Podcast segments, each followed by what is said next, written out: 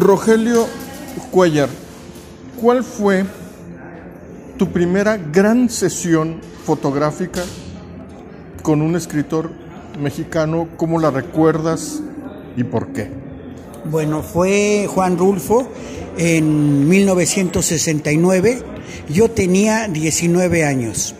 Y entonces yo me había acercado, inicialmente había visto en el en Instituto México Norteamericano de Relaciones Culturales en la zona rosa varias exposiciones. Era escuela de idiomas y había sala de exposiciones. Y ahí comencé a ver exposiciones de fotografía, de pintura, de escultura. Y yo eh, frecuentaba ese lugar porque decía entrada gratis. Entonces entraba gratis y había muy buenos catálogos gratis. Entonces después supe que el director de ese centro era el director del Centro Mexicano de Escritores. Y entonces le dije, oiga, yo quiero hacer fotografía de pues, los escritores. Dice, ah, bueno, visíteme en las oficinas allá. Fui a ver allá y dije, bueno, vi la lista, ahí tenían los manuscritos con los que participaron ahí. Le dije, oiga, pues quiero fotografiar a ver qué, pues aquí tiene Rulfo sus manuscritos. Dice, sí, ¿me puede dar el teléfono? Sí, y me dio su teléfono. Hablé a los 19 años con una inconsciencia, 69. Maestro Rulfo, soy Rogelio Cuellar, quiero hacerle unos retratos. Ah, sí, nos vemos a mitad de semana a las 5 de la tarde en el centro mexicano. Entonces yo había tratado de leer Pedro Páramo, no le entendí nada, iba en la prepa, y me recibe y me dice, ¿con qué quiere que hagamos? Le digo, bueno, quiero exterior por la luz. Tenía ya una cámara de formato medio que me prestaron y dice, ¿y cómo quiere? Le dije, no, nomás venga hacia la luz. Entonces nos pusimos en, en la puerta y le dije, y dice, ¿y qué hago? Dice, le dije, nada más míreme a mí. Y entonces allí fue un diálogo de silencios. Tímido él, tímido yo, de haber sabido, de haber conocido que él era fotógrafo, quizá hubiéramos hecho un puente verbal o algo, pero las fotos me gustaron, es su rostro adusto, su, su voz casi silenciosa como murmullos. Este, fue una sesión que ahora con cincuenta y tantos años después que la hice, me sigue sorprendiendo, me emociona los retratos y le habré hecho dos rollos de 12 fotos máximo, 20 fotos. Y todavía son fotos que ahora ya forman parte de la memoria colectiva. A ver, y el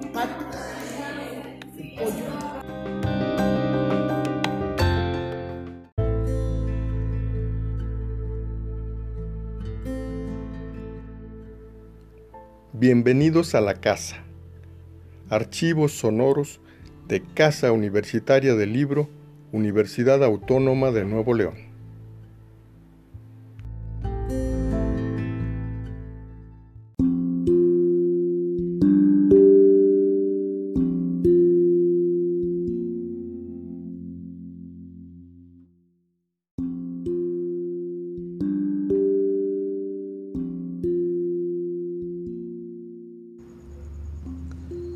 Borges, Arreola, García Márquez, Monsiváis, Fuentes, José Emilio Pacheco, todos fueron en algún momento retratados por Rogelio Cuellar. Rogelio Cuellar es uno de los fotógrafos más importantes y más influyentes de América Latina. Ha optado de una manera sólida y profunda por el retrato en blanco y negro. Así, se ha acercado a las letras de México y de nuestro continente de una manera activa, provocadora y eficaz.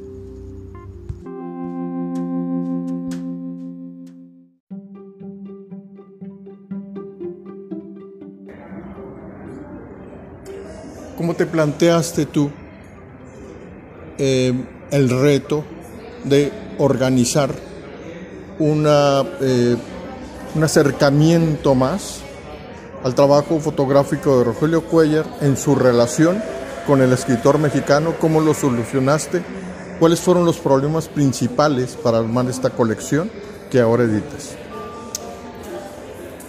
Eh, nos referimos, digamos, a la exposición ahorita aquí en, el, en la Feria del Libro. Y al libro. el libro fue publicado en 2013. Eh, de alguna manera ahí fue un proyecto que salió con apoyo de Conaculta en ese entonces y teníamos muy limitado el número de escritores que podíamos presentar. Ahí en el libro aparecen 150.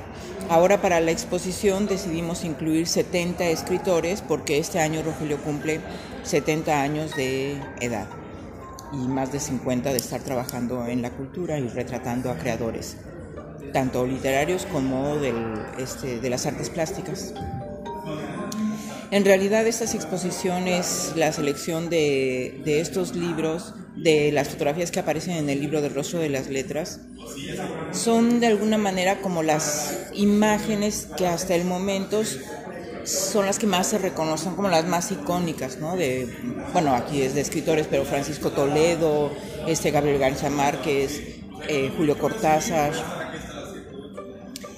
Hace tres años o casi cuatro hubo un proyecto que presentaron unos chicos a Conaculta también sobre eh, escritores mexicanos fotografiados por Rogelio con la idea de hacer una página. La página que se hizo es www.rogeliocuellar.mx.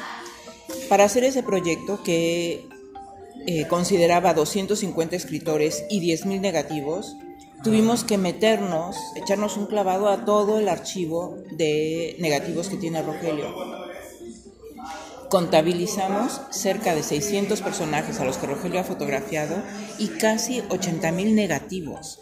Ya no contemos la parte este, digital. 80 mil negativos en diferentes formatos, solo de escritores. El acervo que tiene Rogelio de artistas plásticos es seguramente el doble, porque los artistas plásticos además los fotografía trabajando este, con sus piezas, sus estudios.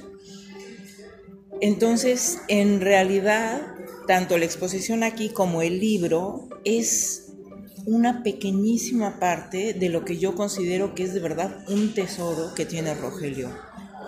Porque además pensamos ahorita solo en las fotografías como retratos, pero Rogelio ha fotografiado en eventos, en las casas de reuniones familiares o que tiene ahí, digamos, como que este, fotografías que llamamos cruzadas, ¿no? De fulanito con perenganito y sotanito. O sea, es de verdad un tesoro que tiene Rogelio. Esto que tú mencionabas hace rato, que es uno de los fotógrafos que más ha fotografiado como que el quehacer cultural. Yo pienso que dentro de poco sí tenemos que hacer como un gran trabajo de investigación y de catalogación de todo el archivo fotográfico de Rogelio. Va a valer muchísimo la pena. Gracias.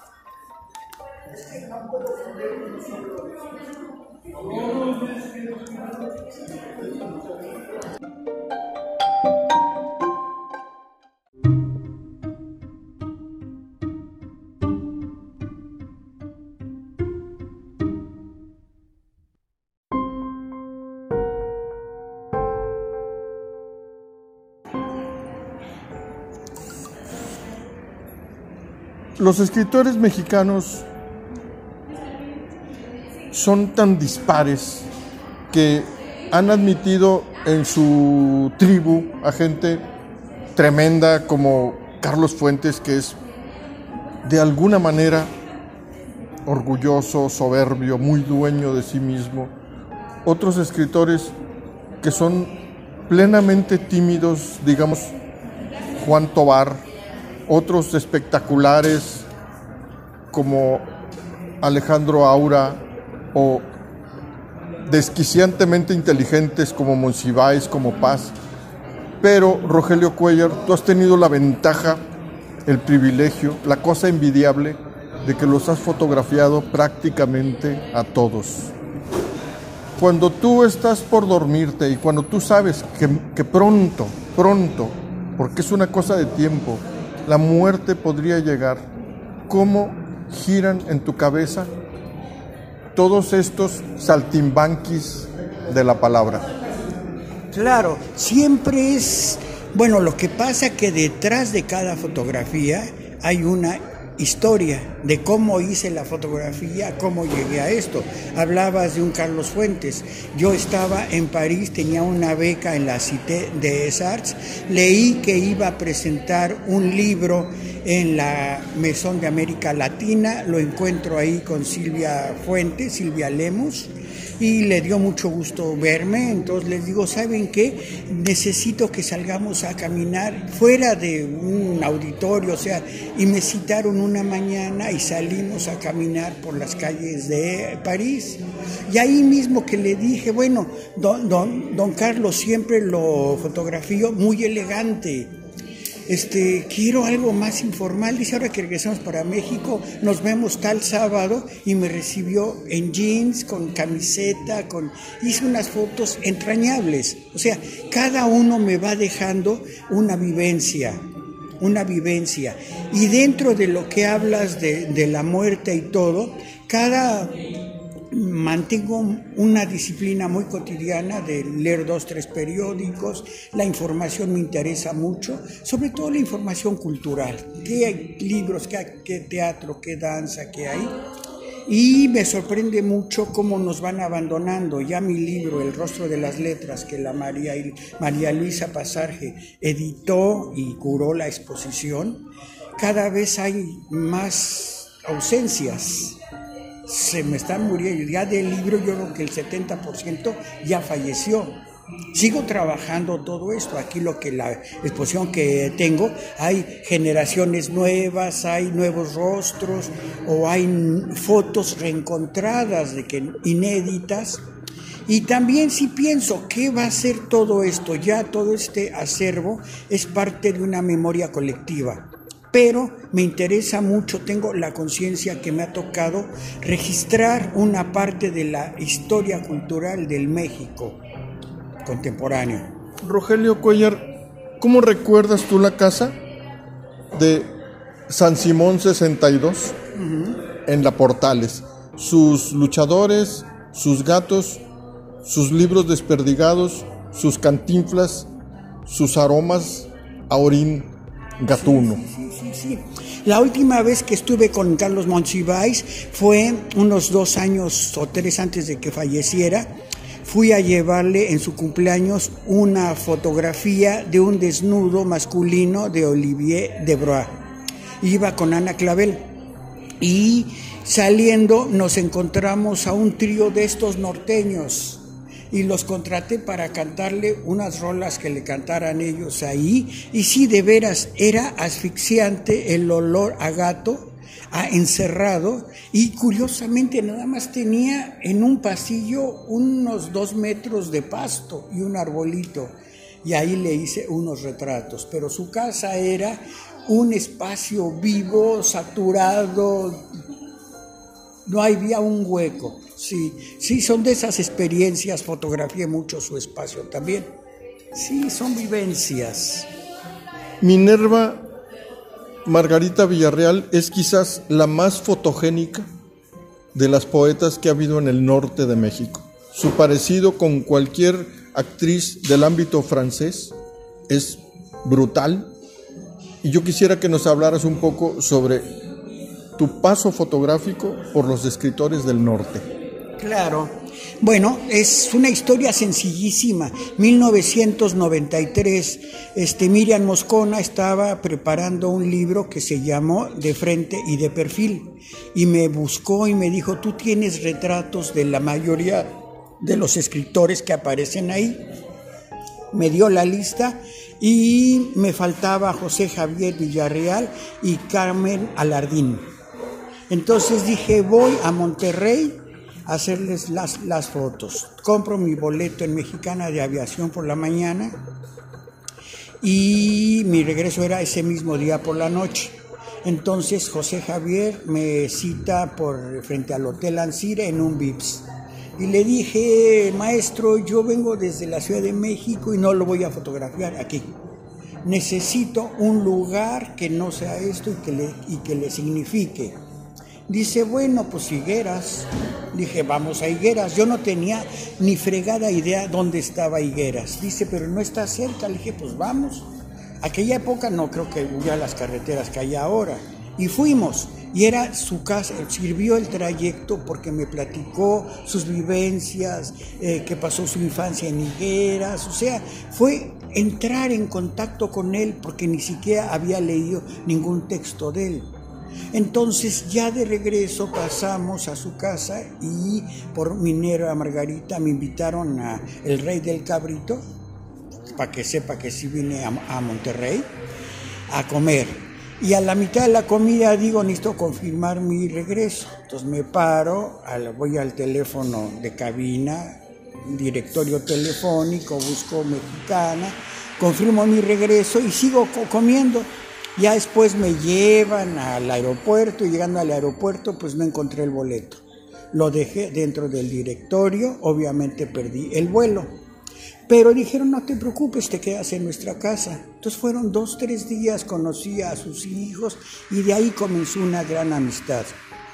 Cada vez que Minerva iba para México se hospedaba en la casa de María Luisa que vive en, en Coyoacán, yo vivo en La Condesa. Entonces siempre había encuentros, o José Javier iba, el encuentro con José Emilio Pacheco, que yo invité a José Emilio, si algo le encantaba era comer rico, lo invité a comer pato a un restaurante y citamos a José Javier, llegó, el el, restaurante era en la Condesa. Él venía de la Gandhi de San Ángel. Estaba tan emocionado que llegó puntual a la comida y dice, chin, olvidé en la gaveta de Gandhi mi bolsa de libros que compré. A la mitad de la cena se va a la Gandhi a recoger su bolsa, regresa y estaba Margarita también. Entonces una foto entrañable que aparece en la sala que ahora tiene la capilla dedicada a Minerva. Entonces, como un pretexto de fotografía, se convierte en un proyecto de vida, de amistad y de crecimiento. Es eso.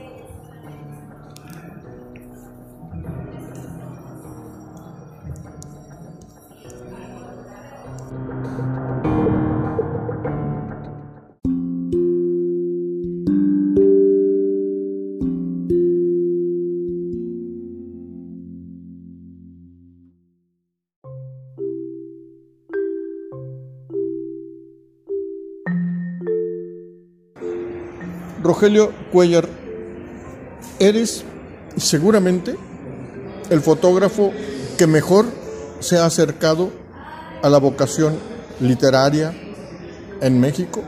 Eres el gran documentador de muchas generaciones de escritores. Y yo pienso que por eso precisamente la comunidad literaria y cultural tendría que estar muy pendiente de qué es lo que va a pasar, qué es lo que va a pasar con tu archivo, con tus negativos, con tus placas, con tus impresiones, cuando tú te ausentes. Claro, eso lo tengo muy claro porque he estado trabajo hacia, hacia adelante y hacia atrás. Ah, tengo un orden muy amplio de mis negativos.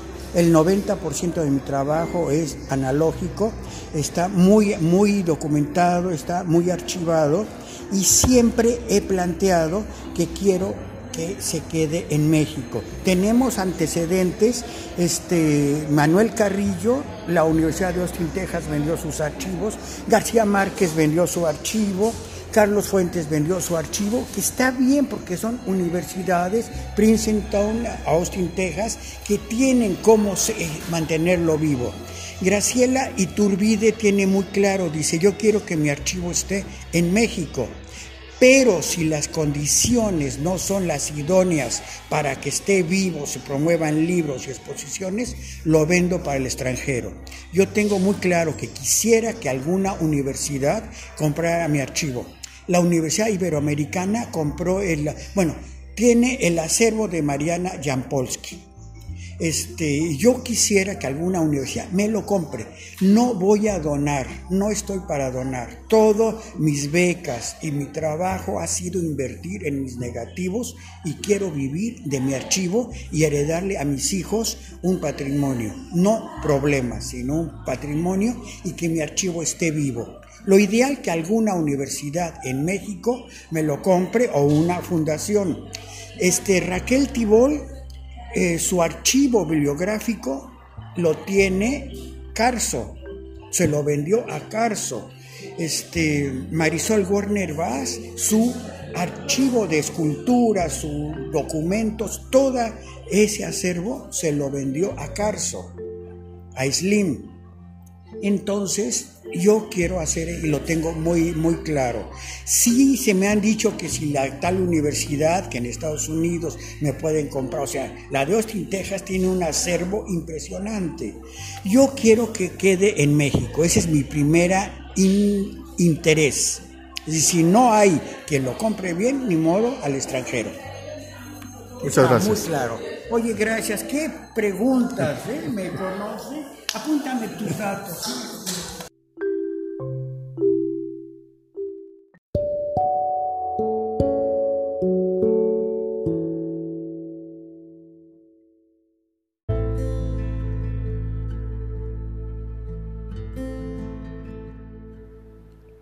Bienvenidos a la casa. Archivos sonoros de Casa Universitaria del Libro, Universidad Autónoma de Nuevo León.